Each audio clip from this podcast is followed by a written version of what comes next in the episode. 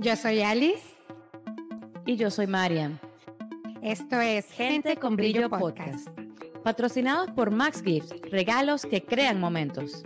Lleva el mensaje puesto, camisetas poderosas que crean magia. Si reconoces el brillo que hay en ti, estás en el sitio correcto. Y si no, tranquilo, que acá te pulimos. Bajo la producción de Moret Agency. 3, 2, 1. Hola, hola, nuestra querida gente con brillo. Bienvenidos a este nuevo episodio en el que nos acompaña Ana Clavel. Ella es psicólogo clínico y es life coach, espero que lo haya pronunciado bien. Ella tiene un programa online de cuatro semanas que se llama Más allá del ser. Por cierto, inicia el 7 de abril de este año. Es un programa de desarrollo personal basado en herramientas de inteligencia emocional y mindfulness. mindfulness. El episodio de hoy estuvo súper interesante porque hablamos acerca del niño interior, de qué carrizo es el niño interior y de cómo las experiencias desde la niñez, incluso desde el momento de la concepción, pueden tener un impacto bastante importante en el desarrollo de la adultez. Cuando este niño interior necesita ser escuchado, cuando necesita ser sanado, basándonos también en la información de que la herida es del tamaño o de la distancia que hay entre este niño y el cuidador que tuvo en su momento específico. Hablamos muchísimo acerca de la importancia de conectar con el cuerpo y además de darle un nombre y de reconocer cada una de las emociones que transitamos. Herramientas para trabajar con nuestros hijos, herramientas para nosotros mismos conectar con esta información y cerramos con broche de oro, una meditación para reencontrarnos y comunicarnos con ese niño interior. No te lo pierdas, que ha estado súper, súper, súper poderoso y seguramente va a haber información que resuene en ti. Muchísimas gracias por acompañarnos y aquí está, este episodio es un regalo para ti. Buena, bienvenida Ana, encantada de tener aquí. Ay, Marian, un placer, muchísimas gracias, para mí es un honor poder estar acá. Qué divino. Alice Joana está un poco corta de voz hoy, pero ella, los micrófonos siempre ayudan. Eh, Bienvenida, querida Alijuana. Eh, Ana, eh, aprovechando el silencio de Alice, no sé por qué está callada. Ah, porque ella está callada. Ay, qué horror. Tenía esto en silencio, no tengo voz. ¿Qué está pasando? Quiero hablar, muchachos, déjenme. Hoy vamos es tu niña interior que quiere eh. hablar y ves por eso. Eh. Ali la tiene reprimida. Eso es lo que iba a decir. Tú no vas a hablar hoy, chica. No, Ana, échanos el cuento, ¿cómo es eso?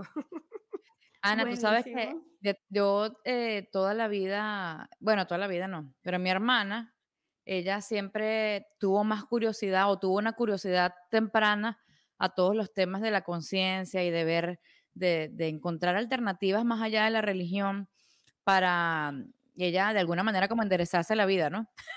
Y eh, yo recuerdo en esa época yo estaba totalmente, eh, tenía una resistencia muy grande a todas estas cosas porque a mí lo que me dicen que tengo que hacer, yo no lo quiero hacer. Es solo cuando a mí me nazca, cuando, yo, cuando me provoque, pero forzado, pues, uy, yo salgo corriendo. Y ella me forzaba mucho, haz esto, haz esto, haz esto. Ella hizo una, mm, una formación en renacimiento. Y eh, yo lo que escuchaba todo el tiempo era que ella trabajaba con su niña interior y yo la vi a ella tan abatida durante un tiempo, claro, ya ahora entiendo que formaba parte del proceso, ¿no? Eh, pero yo la vi a ella tan mal que yo decía, ¿qué sentido tiene que tú vayas a terapia si vas a quedar más esperolada de lo que estaba al principio? Y creo que eso fue lo que hizo una resistencia en mí aún mayor desde el principio a todo lo que tiene que ver con el niño interior. Es este uno de los motivos por los cuales te traemos, por los cuales estamos aquí compartiendo contigo, para que nos expliques un poco qué carrizo es esto, por qué, qué es, el, qué es el niño interior y cómo es que si somos adultos hay un niño todavía, cómo es este asunto. Buenísimo, bueno, me encanta esa, mm, esa anécdota que traes sobre la terapia porque creo que antes de empezar con el tema niño interior, creo que muchas personas le temen a mm. qué puede ser de ellos cuando descubran lo que hay más allá. Fíjate que, imagínate que mm, somos como una nuez, pues y a veces tenemos que romper el cascarón de afuera para ver dónde está la sustancia. esa esencia. Y muchas veces ese cascarón nos hemos aferrado tanto a él, a lo que yo creo que soy, que es que yo soy esto y esto, es solo esto, que no nos damos la oportunidad de que romper eso, porque tal vez el verdadero valor, la verdadera esencia, el verdadero, la verdadera tú, estaba allá adentro, chiquitica, así como vemos la, cuando abrimos una, una, una nuez, una pasita así, porque no la habíamos dejado salir, no la habíamos dejado crecer. Y por eso a veces necesitamos pues mm, unos procesos, no para todas las personas iguales, pero es por eso que algunos procesos terapéuticos se ven como que más rudos que otros.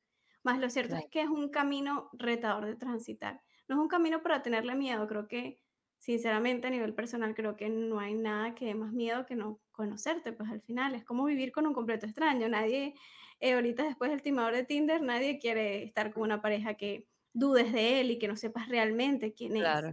es. imagínate vivir con todas esas partes de ti que no conoces porque no te has atrevido a, no lo sé, pues abrir el closet y ver qué es lo que hemos escondido allí. No solo pues la orientación sexual, algunas personas han metido otras cosas, pasiones, sueños, talentos. Entonces, bueno, dones, miedos. Entonces, a veces hay que atrevernos a, romper ese cascarón y ver de qué estamos realmente hechos, porque es allí cuando empezamos realmente a vivir. Entonces, como pues hablando de esa anécdota que tú decías. Y cuando hablamos de la niña interior, mira, dependiendo de la teoría que nosotros trabajemos, la niña interior es una parte de nuestra psiquis. Por ahí está mi gatica hablando, así que bueno, si le escuchan, le mandan saludos a Nina. Entonces, bueno, ella, ella ha sacado en mí muchísima conexión con mi niña interior. Bueno, la niña interior es esa parte de nuestra psiquis donde se guardan, ¿verdad? Nuestras primeras impresiones del mundo, donde se guardan nuestras pautas mentales, nuestras creencias. Es una parte de nuestra mente inconsciente. ¿Qué mm. sucede? Muchas veces hemos asociado como que, ay, si yo soy una adulta, ¿verdad? ¿Cómo puede haber una niña dentro de mí? Imagínate pues que son las etapas de vida y que aunque tú hoy eres una adulta, hay una parte de ti, de tu psiquis que guardó todas esas experiencias de tu infancia, porque allí estuvieron, ¿verdad? Tus primeras pautas sobre el mundo. En esos primeros, hasta los, aproximadamente algunos neuropsicólogos dicen que hasta los 12, otros dicen que hasta los 14 años. Guardamos ¿Y desde qué edad? Desde los 0 años, incluso desde la concepción. Desde ya la concepción estamos guardando información, por eso la epigenética es información que se pasa a nivel genético.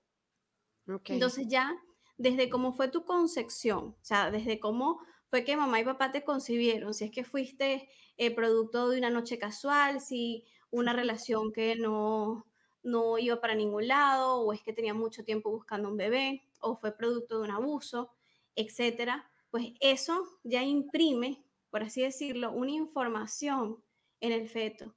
A partir de allí, pues, cómo fueron, esos, eh, cómo fueron los estados emocionales de mamá. Vamos guardando información porque imagínate que el cuerpo va preparando al bebé, porque si afuera lo que hay es estrés emocional, el cuerpo va condicionando al bebé para que cuando nazca va a estar en estado de alerta porque se supone que va a venir a un mundo donde hay mucho estrés.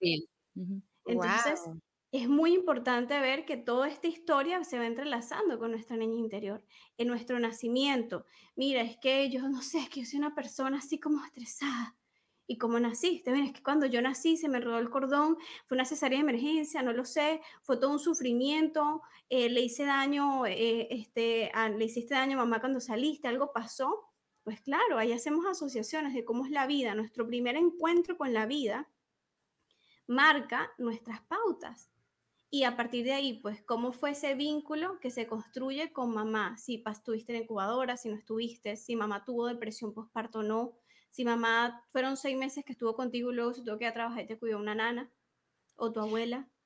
Ana, y toda esta información, toda esta información es a nivel eh, de memoria, de recuerdos, a nivel mental, o tiene que ver con la energía? ¿O es un proceso inconsciente? A nivel inconsciente, a nivel energético, bueno, mira, desconozco, obviamente imprime en nosotros energía, pues dependiendo de si, pues, por lo menos yo en, mis primeros años de vida vivía en un, en un entorno, pues en un entorno familiar que para mí energía era tóxica y empecé a sufrir de problemas de estrés siendo una bebé recién nacida, que pensaron que era de todo hasta que me llevaron a un neurólogo y el neurólogo dijo, mira, es que no es ningún problema neurológico, el problema es que hay mucho estrés en el ambiente, una energía pesada, pues lo traducimos, y el bebé lo percibe, percibe la energía pesada, porque el bebé, imagínate que está, eh, somos los, los, mamíferos, pues entre comillas somos mamíferos que nacemos más, mm, como que más indefensos, nosotros necesitamos más tiempo y más cuidado, y él siempre está pendiente, el bebé atento de todo lo que pueda ir en contra de su vida. Entonces, desde la energía pesada, el rechazo, todo lo está percibiendo. Entonces, esa primera relación que cultiva el bebé con mamá o con su cuidador principal, ese afecto, ese cariño que cubre todas esas necesidades, es como el bebé va formando su conciencia del mundo. Entonces, esto va durando, obviamente, los primeros tres años de vida son como que la base. Luego nos vamos con de los tres hasta los siete años, porque hay más conciencia, y luego de los siete hasta aproximadamente los 14 años. Y ahí vamos formando esas pautas mentales sobre qué es la vida. Y yo hoy en día pienso que el amor, yo puedo decir, es que el amor es bello, el amor es hermoso, el amor es rosa, pero yo crecí en una familia donde tal vez el amor era pura roncha, trabajo, sufrimiento, etcétera. Entonces, aunque yo digo ahorita una frase popular, realmente, pues el concepto que tengo lo aprendí en la infancia, lo que vi. Lo que hoy pienso que es el dinero que vi en mi infancia, de cómo se gestionaba el dinero, cómo lo viví sin palabras, porque a veces no tenemos que hablar, solo ver el estrés de papá y mamá y así vamos guardando experiencias. ¿Qué sucede? En nuestra niña interior va a estar herida dependiendo, ¿verdad? De cuánto nuestros padres pudieron satisfacer nuestras necesidades. Esa es la famosa herida primaria. Imagínate que hay un espacio, estos son los padres y estos son los bebés. Entonces, o los niños en la medida que los padres van satisfaciendo, ay sí, un poco creepy que se te apagó la luz allí, en la medida que los padres van satisfaciendo esa necesidad que tienen los niños, física, emocional, psicológica, espiritual, los niños también necesitan, y con espiritual me refiero a creer en algo más, a la intuición, a si un niñito dice que es que está viendo algo, tienes que fomentar que él crea en su intuición, no podemos castrar ese instinto espiritual que tenemos todos los seres humanos. Entonces, esa distancia va a ser el tamaño de nuestra herida. Si yo tuve unas necesidades y mamá y papá o cuidador, cuidador satisfacieron todas en la medida que pudieron, pues la herida es más pequeña. Si no estuvieron, no se pudo, no había, no tenía, vienen padres de, de infancias muy traumáticas, entonces la herida es más grande porque no tenían las herramientas para darle y satisfacer las necesidades afectivas, psicológicas, fisiológicas, de higiene, espirituales del niño. Entonces así, sí, y así es como se crean nuestras heridas en nuestra niña interior. Y luego andamos por la vida buscando eso porque no sabemos cómo poderlo satisfacer. Entonces nos toca a nosotras empezar a darnos lo que no nos dieron en nuestra infancia o lo que primordialmente nos faltó Mm. Entiendo. No, me, Ana, me respondiste como tres preguntas eh, en un momentico ya. Voy anotando aquí lo que, pero no te preocupes por lo que yo anoto por aquí, que es para que no se me pierdan las ideas. Ah, no, no, tranquila.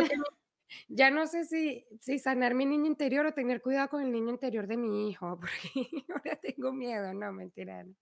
Sino que escuchándote todo lo que estás diciendo, ahora ¿Cómo puedo hacer yo si tú, tengo una herida muy grande de mi niña interior? ¿Hay forma de que yo pueda solucionar eso o ya no hay forma? O sea, ya como que me jodí, pues.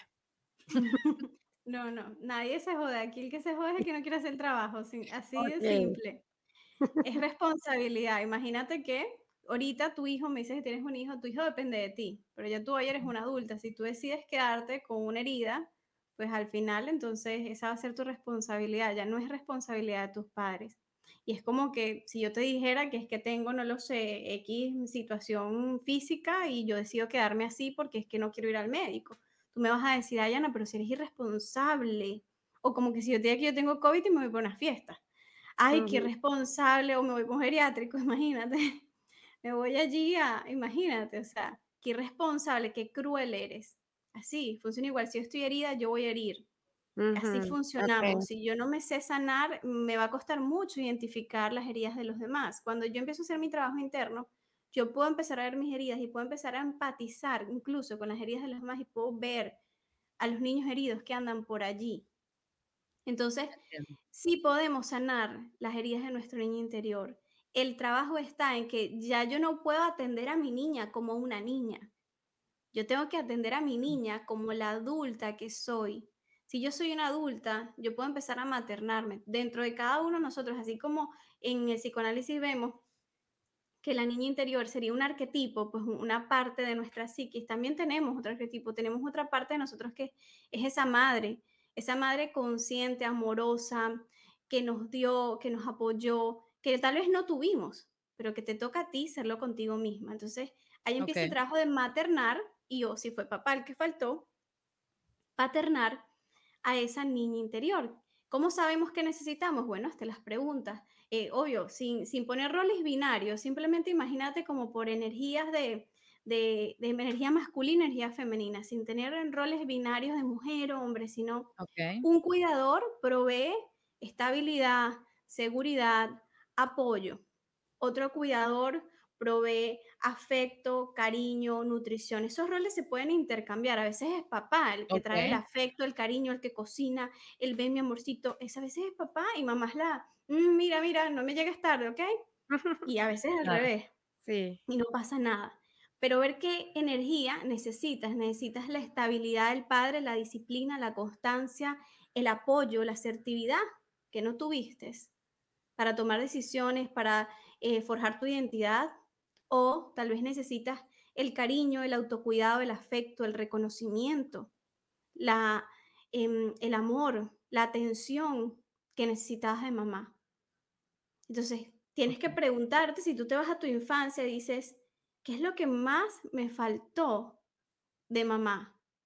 ¿Qué es lo que más me faltó de papá?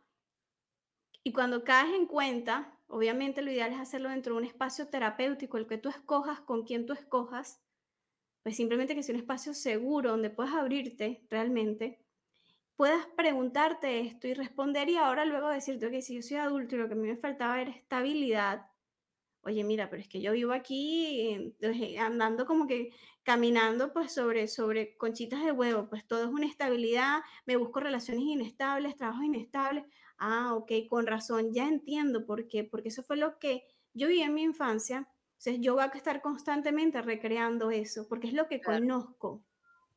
Ahora te toca a ti darte la estabilidad que no tuviste. Ay, me toca quedarme en el trabajo ese que no me gusta, pero me va a dar estabilidad económica por un tiempo. Ay, me toca quedarme en este, con, viviendo con esta gente que no me gusta, tal vez, pero me va a dar la estabilidad que, que necesito. Me toca hacer esta carrera, conchale, pero es que ya la llevo por la mitad. Bueno, darme la estabilidad que necesito.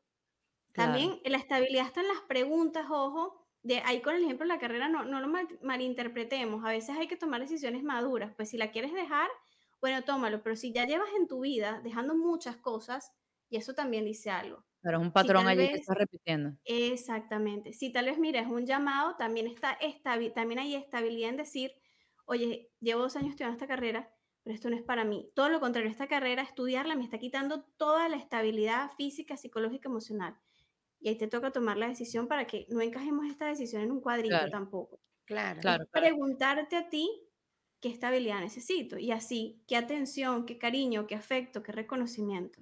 Claro. Muchas veces, qué cuidado. Exacto. Ahora, eh, esto que al principio hablaste de que hay algo como que gestacional o más allá de lo gestacional, hay algo hereditario. Todo lo que la información que mi cuerpo ha recolectado durante toda mi niñez, de alguna manera, si yo no la sano, se la heredo a mis hijos. Ok, ahí viene la epigenética. Primero, fíjate este dato tan interesante. Las mujeres, cuando estamos en los primeros cuatro meses, que ya se define que es una bebé femenina, y eh, con sexo femenino, ya tiene en sus cuatro meses de gestación todos los óvulos que alguna vez en su vida va a tener. Eso quiere decir que tú pasaste tiempo en la barriga de tu abuela. O sea que si tu abuela, wow. si tu abuela sufrió un trauma sexual o si tu abuela eh, tuvo algún trauma de algún tipo, mira, situaciones que los traumas, fíjate, tenemos un concepto distorsionado de trauma Trauma, una cosa son eventos traumáticos. Tuve un accidente de coche, un abuso sexual, un robo, evento traumático. Luego tenemos el trauma complejo, que es ese trauma que ocurre. Te voy a poner un ejemplo, no lo sé. Ese padre que a cada rato castiga a sus hijos o esos profesores que amenazan constantemente a los alumnos, los amenazan, amenazan. Ese niñito está, ay, viene el profesor, viene profesor. Eso es trauma complejo. Ok. Son pequeñas cosas. Imagínate una roca, si le das un golpe, la roca se rompe. Y si le pones una gotica, gotica, gotica, igual perfora la roca. Entonces, en los eventos traumáticos condicionan nuestro sistema nervioso haciendo un cambio.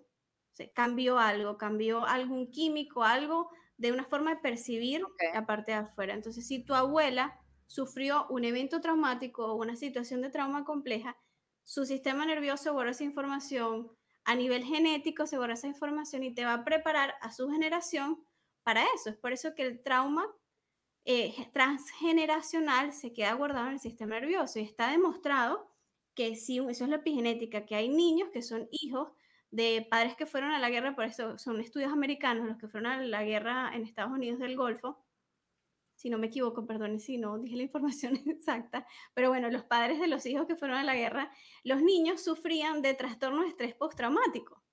Y decían, pero es como un niño que no tiene ningún motivo por sufrir trastorno de estrés postraumático, sufre de circunstancias que todo viene dado porque estos niños fueron gestados después de que el padre viniera de la guerra. Entonces, el trauma que vivió el padre condicionó al niño. O sea, niños que tenían una infancia tranquila sin nada, sin ningún motivo, sufrían de estrés postraumático, como el padre. Oye, qué Entonces, interesante eso. los traumas se heredan, las creencias se heredan. Aparte de, a nivel inconsciente, yo voy a buscar siempre ser leal a mi clan. Entonces, si en mi clan hay una información, ejemplo, en mi clan la información es que no lo sé, que X personas, tales personas fallecen, o que tales personas se enferman de tal cosa, o que el dinero está así o está asado. Si hay una información, yo voy a buscar de forma inconsciente serle fiel a mi clan, porque es la forma que yo tengo de ser aceptada. Recuerda que, de encajar, recuerda que el miedo más grande que tiene el ser humano no es morirse, es ser rechazado, porque en el momento que a mí me sacan de la tribu y me botan, el tigre me come. Entonces, por supuesto, biológicamente el miedo más grande no es a morirte, el miedo afectivamente, pues biológicamente sí, pero afectivamente a nivel emocional, el miedo más grande es ser rechazado. Mm. Entonces, es por eso, o abandonado.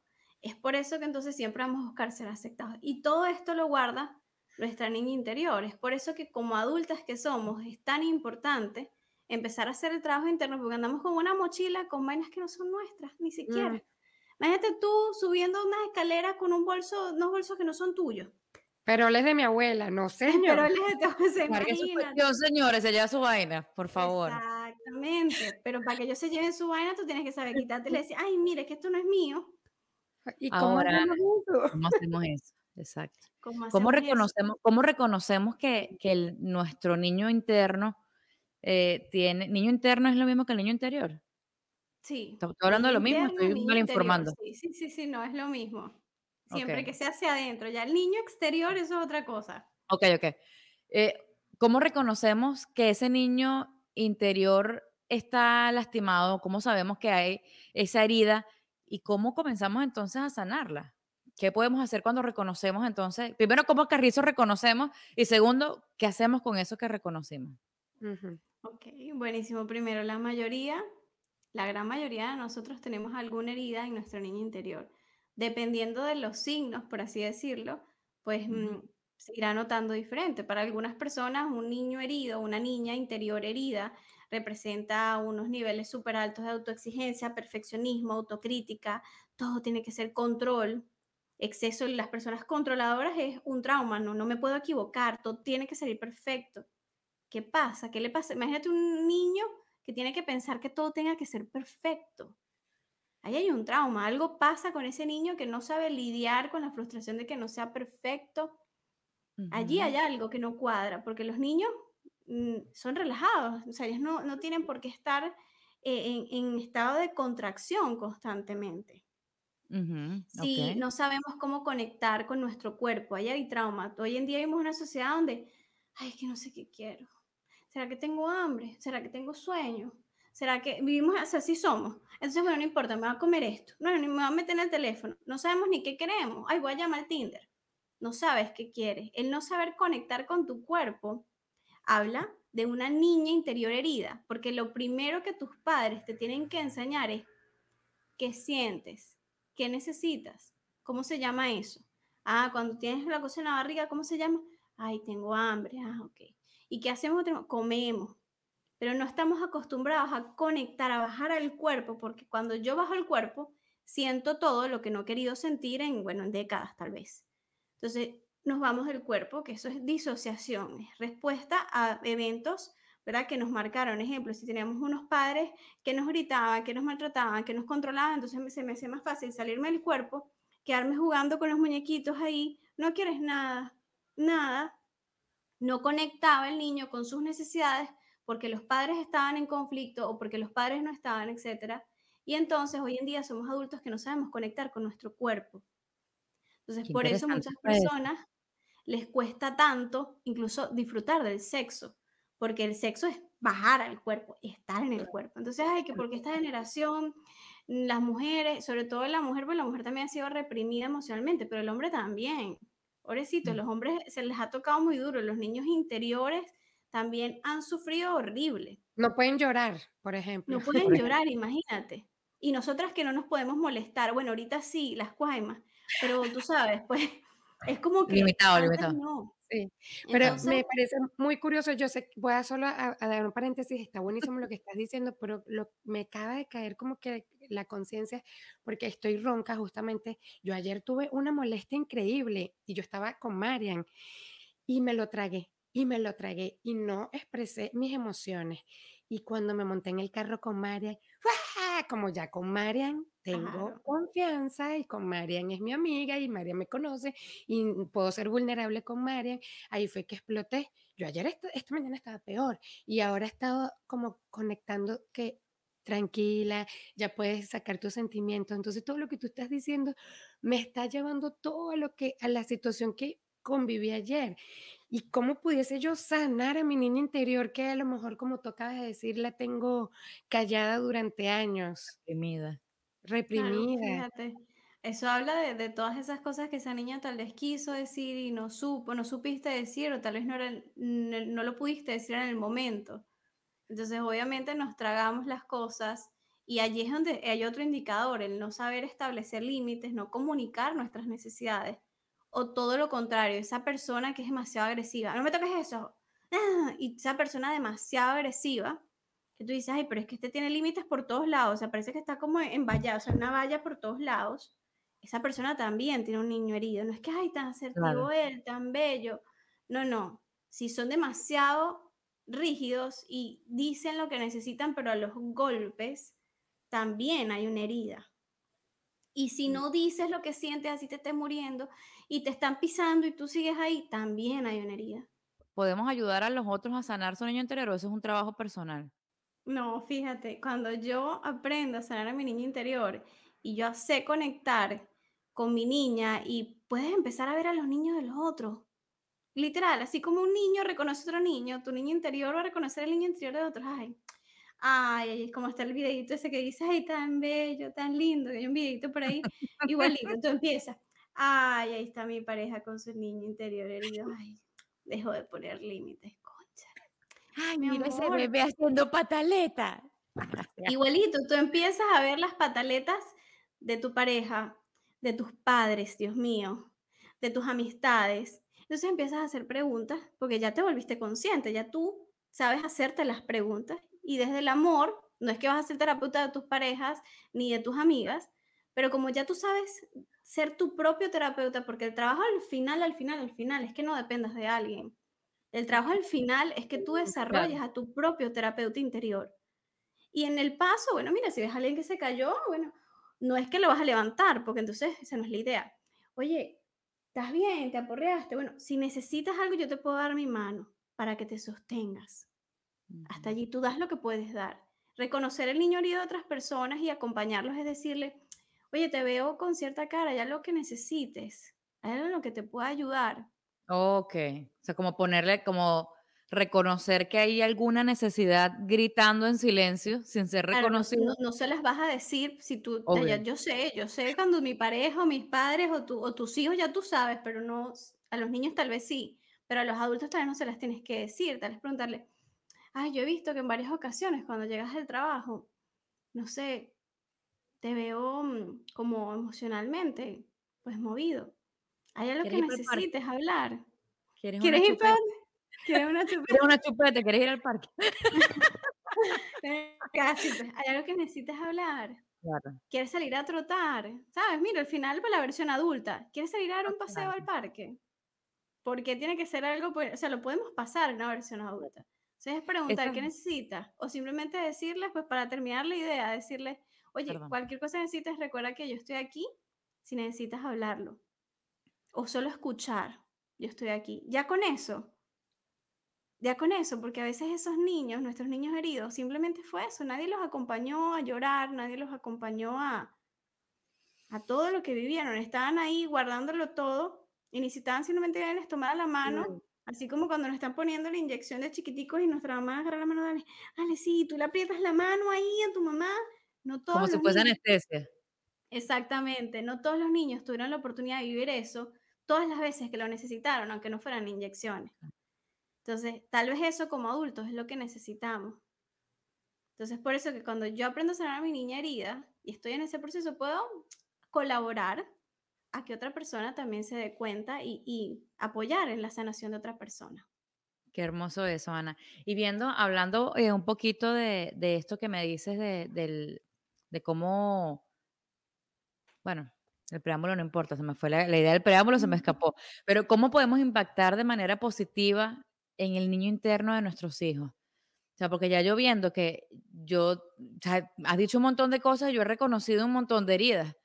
Obviamente no le puedo evitar el dolor a mis hijos, ni las cargas que yo ya sé que lamentablemente les heredé, pero ¿cómo hago para, para impactar de una manera positiva? Ok, ¿cómo impactamos en el niño interior de nuestros niños? Impactar en el niño interior de tus niños es uno, aprender y enseñar. O sea, acuérdate que los niños aprenden por modelaje. Tú puedes decir lo que tú quieras, poner los videitos que tú quieras, lo que tú- pero ellos lo que ven lo repiten. Y es por eso que lo que nosotros como adultos, la frase, lo que no, lo que no sanamos lo repetimos, pues, porque estamos como en ese modo como los niños dormidos. Los niños ven, pero no ven. Fíjate que importantísimo, en esos primeros años de vida, como hasta los 7, 8 años, el cerebro está en un estado delta teta, que son unas ondas cerebrales que son las mismas que inducimos cuando queremos relajar profundamente a una persona o estar en estado de hipnosis. Quiere decir que el niño a esa edad, a una parte de su cerebro está como en modo hipnosis, absorbiéndolo todo, todo, todo, todo, todo, todo, para guardar eso para el futuro. Ok. Entonces, tenemos que ser muy conscientes de que no solo lo que decimos, sino los comportamientos que ellos ven. Entonces, enseñarles desde nuestras actitudes a validar las emociones. Si estás llorando, decirle, ay, me voy a sentar aquí, mi amor, y me voy a sentar a llorar porque hoy tuve un día difícil. Hoy tuve un día con mucho estrés y quiero llorar, me siento mal. Me voy a sentar aquí a llorar, no pasa nada, podemos llorar. O si lo quieres decir un poquito más emotiva, está bien, pero expresar qué siente. Estoy molesta, decir por qué estás molesta. Estoy molesta por esto. No estoy molesta contigo, porque al final si tú le dices que los niños, que estás molestos con ellos, es que ellos son el problema. Estoy molesta porque no me, me dijiste que tenías tarea. Estoy molesta porque me tenías que decir que había una tarea para mañana y que yo te tenía que ayudar. No estoy molesta contigo, yo te amo, más tú sabes que tienes un compromiso. Es validar constantemente el proceso. Y Sobre aprender a ponerle cosas, nombre a las emociones, ¿no? Eso iba, aprender a poner nombre a las emociones. Hay una rueda de las emociones que es la rueda de Gloria Wilcox, que la puedes googlear, pones rueda de las emociones y te va a salir una rueda, un rombo así gigante, una rueda gigante, con un montón de emociones. Entonces están como que las cinco emociones básicas que son el miedo, la ira, el asco, la tristeza, eh, ahorita se me fue una, no me acuerdo, la alegría es la más bonita y se me fue, imagínate. ya, ahí está mi niño interior hablando, necesito más alegría hoy. La alegría, ¿verdad? Entonces, de esas cinco emociones básicas salen como unas y luego otras. Entonces, eso nos ayuda a abrir el vocabulario, porque a veces dejamos a nuestros niños con tres emociones, rabia, ira, alegría. Eh, rabia, tristeza, alegría. No, hay más emociones, frustración, disgusto, eh, amargura, dolor, eh, hostilidad. Hay tantas emociones. Pónganle nombre, acompañen a que sus niños le pongan nombre y pregúntale, ¿qué sientes? Pon, peguen esa rueda en la nevera, en los cuartos. Esa es mi invitación cuando tengo clientas que tienen niños pequeños y ellas están en su proceso de trabajar su inteligencia emocional. Inviten a sus niños a que vean la, la rueda de las emociones. Luego preguntar, las emociones se sienten en el cuerpo, no aquí. ¿En qué parte de tu cuerpo lo sientes? Si quieres acompañar a, a validar las emociones de tu niño para que no haya una herida primaria a nivel afectivo, ¿En qué parte de tu cuerpo sientes esa emoción? Creo que no hay regalo más grande que le enseñas a un niño a bajar al cuerpo, a que pueda conectar. Por el momento en que ellos bajan al cuerpo, ya ellos van a saber, ay, el calor en las manos, ya es que, mm, ya yo quiero, ay, ya el, vacío en el pecho. Es, poner esta cosa también en la, en la mesa de noche de nosotros, porque hay emociones que yo no reconozco, que yo no sé cuáles son. Sobre todo en la nevera, porque a veces tapamos. En la nevera, la comida. Tapamos las emociones comiendo. Me encanta esa idea de la nevera, ver qué siento, ¿realmente tengo hambre o es que hay una de estas que es lo que, esto es lo que yo quiero realmente? Pues lo que siento y no le sé poner nombre, entonces prefiero comerme la torta, como dice George, la torta, la torta, la como la torta que está ahí. Entonces, no, ah, mira, es que yo estoy frustrada, o es que mira, yo estoy triste, o es que mira, estoy eh, preocupada y empezamos a ponerle nombre a las emociones.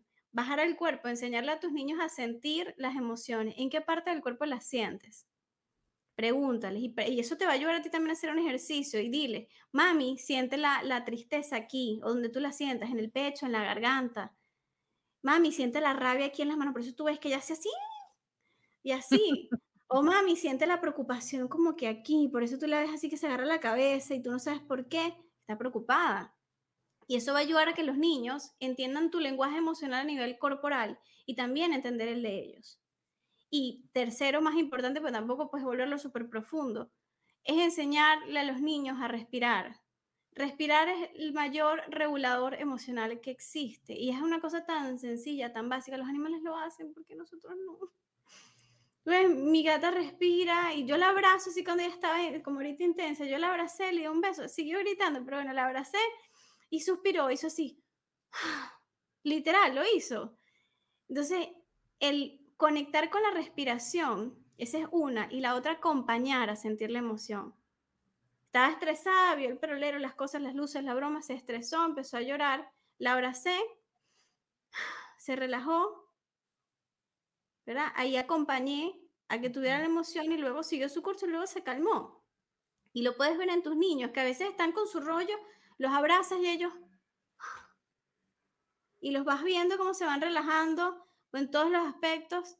Y allí incluir, si el abrazo en ese momento, la conexión, tomarles de la mano con el cuerpo es acompañarlos a respirar. Vamos a respirar juntos. Un ejercicio que recomiendo. Contar 40 respiraciones, esos son 5 minutos, es nada. Una respiración es una inhalada y una exhalada. Uno, dos, no es. Normal, a ritmo normal uno y así, a ritmo normal. Tú se, te vas a dar cuenta, es un ejercicio súper poderoso. Tu cerebro quiere mover el cuerpo más rápido, pero es que, mijo, el cuerpo tiene que más rápido. Exacto, entonces, bueno, no respires, entonces tu cerebro, bueno, dale, no respiro y así voy más rápido, uno, dos, tres, cuatro, cinco. Entonces, eso va a ayudar a que el niño baje y tenga una herramienta, ¿verdad? De autorregulación. Recordemos algo básico. Hoy como adultos nos hemos saltado un paso. Los niños no se autorregulan emocionalmente el niño se le enseña a corregularse, o sea, yo te enseño a ti a regular tus emociones, así como les enseñamos a cepillarse los dientes, a vestirse, a bañarse, a comer. No vayamos a pensar que, que ellos vienen con eso incluido. No, nosotros les enseñamos a regular sus emociones, por eso hoy somos adultos que somos muy analfabetas emocionalmente, porque no nos enseñaron y queremos que entonces en la reunión con el jefe presionando nosotros, respira, no, por supuesto que no, porque es que no nos lo enseñaron y nos toca a nosotros, ahí entra el trabajo de, maternar y paternar al niño interior, nos toca a nosotros enseñarnos, como si fuéramos niños. Por eso las cuentas, a mí me encantan las cuentas de crianza. Eh, yo no tengo hijos, pero no me encanta por los niños, me encanta por por mí, porque para Claro, mi está interior reconociendo. Y yo digo: "Ay, ese es mi niño, vamos a hablarle así como le habla fulanita, y vamos a hablarle", y tú haces el esfuerzo, no te sale la primera, pero si lo practicas puede ser. Entonces, no nos podemos saltar ese paso. El niño se le enseña a corregularse. Tú le enseñas en casa, lo enseñas contigo. Luego, cuando esté en el patio del colegio y venga un niño y le haga bullying, ¿verdad? Que es la situación que está ocurriendo ahorita. Él va a recordarse, después de practicarlo contigo lo suficiente, que haya una estabilidad, una línea de progreso en eso. No es que le dicen, lo enseñaste una vez y más nunca. El niño Claro. necesita constancia y repetición. Cuando él esté solo en el patio del colegio, o le estén haciendo bullying, o esté molesto, o se le bote el jugo, lo que sea, él va a recordar, me acuerdo el ejercicio de respiración, va a recordar dónde lo siento, qué siento, y va a poder expresar, es que estoy molesto, es que me pasa esto. Entonces, es muy importante no saltarnos ese paso cuando le estamos enseñando a nuestros niños, ¿verdad? A atenderse a ellos mismos. Qué hermoso. Porque esa es una forma de que yo me atiendo a mí misma. Y por eso que, bueno, hoy como adultos, ni sin importar la edad que tengamos, nos toca maternar y paternar a nuestra niña interior Exacto. y respira, no es el patio del colegio, es la oficina. Pues estás en la sala de tu casa con tu familia, en la cena familiar, y yo sé que los quieres matar a todos, pero no, respira. Entonces, Entiendo. es buscar la forma.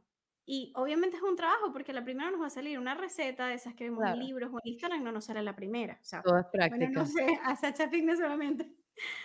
Ana, Exacto. y ahora que nos has explicado esto, ¿tú tendrás otra herramienta que aquí lo que pasa es que aquí queremos siempre irnos con un saco de herramientas para practicar y para para para que nos hagan tener, eh, muchísima más facilidad en nuestra en nuestro tránsito en esta vida terrestre? Eh, ¿qué Claro. herramienta qué herramienta pudieses enseñarnos? Me hablaste de que pudiéramos hacer una meditación, eh, a ver si si comenzamos a conectar con esa niña interior y y comenzamos a escucharla y a conectarnos también con el cuerpo. Me encanta. Mira, hay una meditación que, pues, la podemos encontrar en cualquier lado, pero yo se las quiero hacer con ustedes, y es la meditación de conectando con nuestra niña interior. Y cuando digo en cualquier lado, porque yo porque no es mía, es genérica, es un ejercicio de Okey. conectar con esa parte de nosotros. Allí donde sea que estén, ustedes, pues, pues, están sentadas, pero esas personas que nos van a escuchar luego, que no sabemos si andan manejando, o andan en el metro, o caminando tomarse una pausa, pero si estás manejando, por favor, no cierres los ojos.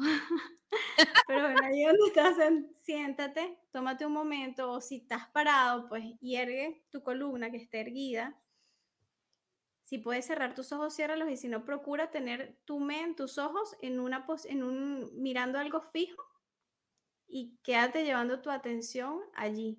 Porque tal vez estás en la oficina escuchando este podcast, y yo entiendo que quieres hacer tu meditación, entonces pon tu mirada fija hacia algún objeto y lleva tu atención allí, y entrecierra tus ojos.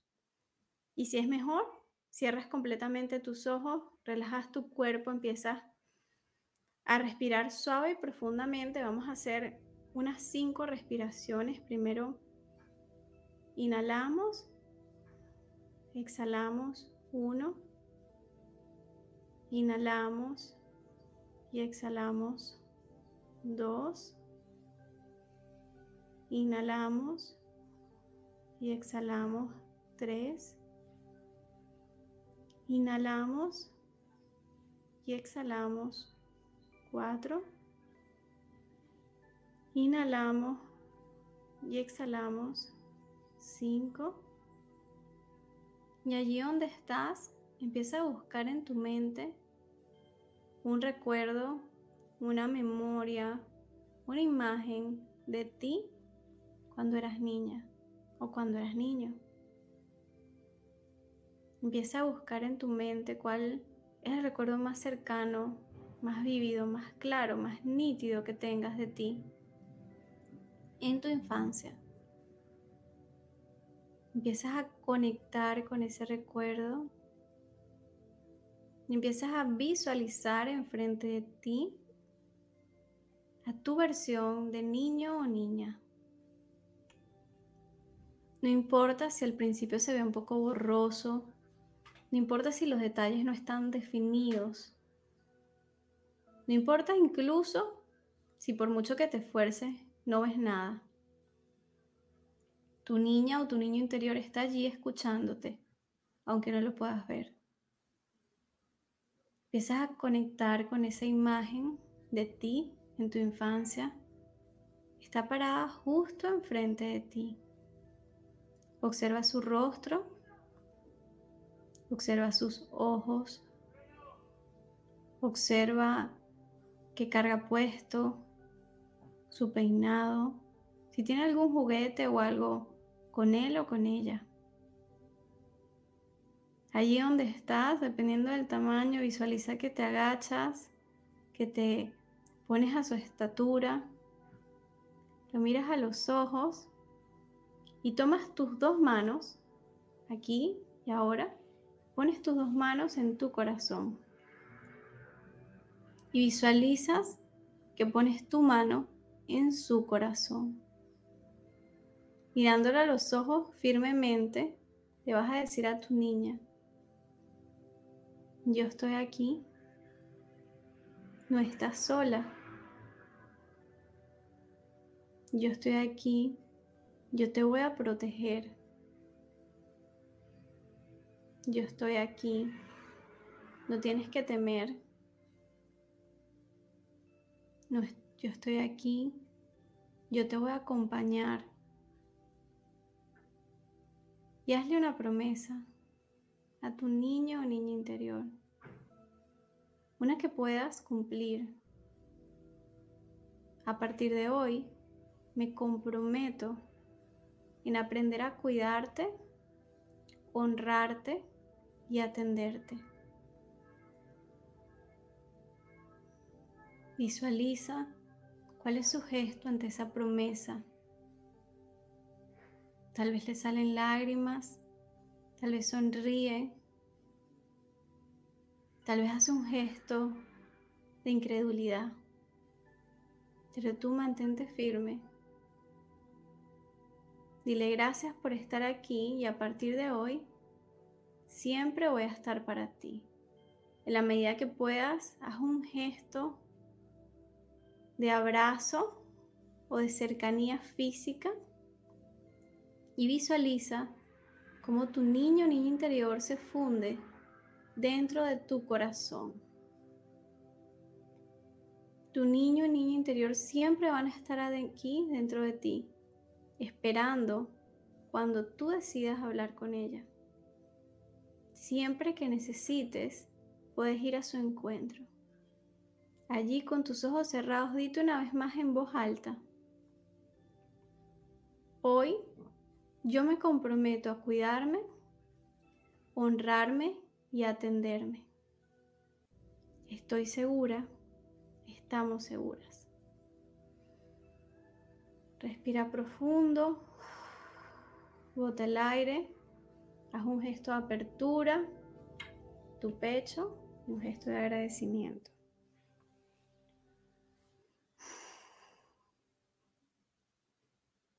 Sé que para muchas personas este es un ejercicio muy emotivo que solo encontrarnos con esa parte de nosotros. Se nos salen las lágrimas, se nos conmueve el cuerpo. A veces nos frustramos porque sé que hay algunas personas que no lo ven y me dicen, Ana, es que no lo veo, no la veo. No pasa nada. Ella o él te aseguro de todo corazón que te está escuchando. Síguelo intentando hasta que puedas conectar con ella. Qué hermoso. Hermosísimo. Me reí, se me salieron las lágrimas, de pasé de todo. Gracias, Ana. Qué honor tenerte aquí. qué hermosura. Mira, qué honor que me hayan invitado. Mira, tenemos muchas cosas de qué hablar. Así que seguramente te tendremos aquí eh, para repetir y hablar de otros temas. De verdad, muchísimas gracias por habernos regalado tu tiempo. Ana, ¿dónde te podemos encontrar? Mira, me pueden encontrar eh, bueno, en Instagram, que es como que la red social que más uso, arroba Ana Clavel con V y al final doble L. Y bueno, pueden encontrarme también en mi página web para saber un poco más sobre mí y mis servicios en eh, www.anaclavelpsicología.com o www.másalladelser.com. Excelente. Ya tendremos aquí las redes sociales. Y vamos a dejar todo aquí en la cajita de la descripción para que puedan encontrar a Ana directamente. Bueno, muchas gracias por habernos acompañado. Arroba mamitas brillantes, arroba gente con brillo podcast. Perdóname, me salté uno. de los factores no altera el producto. Arroba somos brillo, arroba Moret Agency para que tengan unas redes sociales espectaculares como las que tenemos acá y todo nuestro trabajo de producción. Gracias a ellos. Y gracias a ustedes por estar aquí también, por recibirnos, por abrirnos las puertas de su corazón, por recibir eh, cada una de las herramientas que con mucho amor eh, compartimos con ustedes y por todo este aprendizaje, por la contribución que son ustedes para nosotros y la contribución que sabemos que también estamos haciendo para muchos.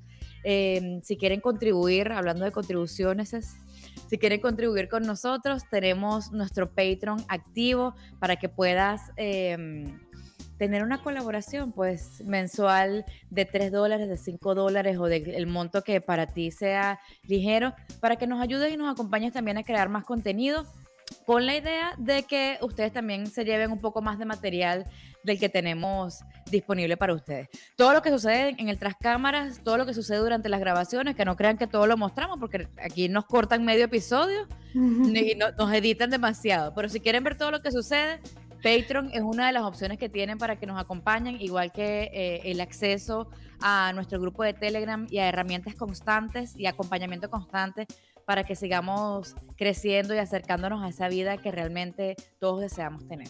Gracias por haber estado aquí. Gracias por nada, gracias. Bye.